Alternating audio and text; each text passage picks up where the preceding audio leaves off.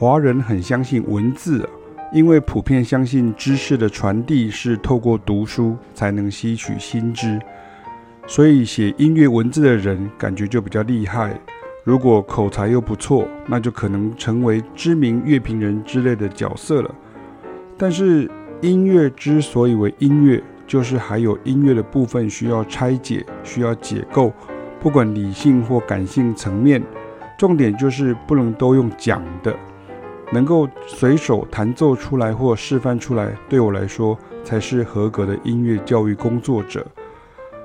所以这些中文、英文甚至日文的书籍啊、杂志啊、教材啊，我们都研读而且统整过了。你来参加爵士原理讲堂，两位老师的尝试与经验，就会帮你做出更去芜存菁的融会贯通。就算是个懒人包的概念，至少也是个优质懒人包。而且我们还要加上演奏示范哦，这就跟第一段写音乐文字的人有所区别喽。这部分常常会被黑化成乐理啊，甚至很多人呢会抱持着我又不是乐手，我干嘛知道乐理或是这些技术面？不会啊，又没有要你演奏或演唱，那叫强人所难吧。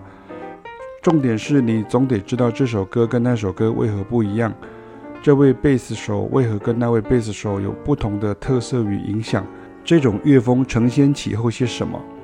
这就是爵士原力讲堂在做的事哦。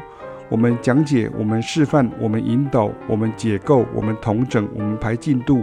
学员要做的就是开一场舞台剧一样那样，轻轻松松、舒舒服服地获得你想知道的音乐知识以及你的常年疑惑。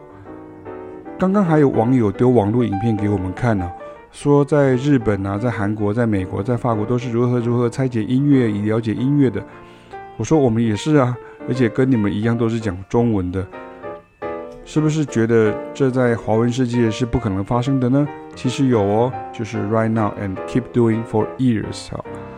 爵士原理讲堂在这每个周五都会持续的举行，然后在第四堂前会封关哦，所以欢迎大家在这个时候把握机会赶快加入哦。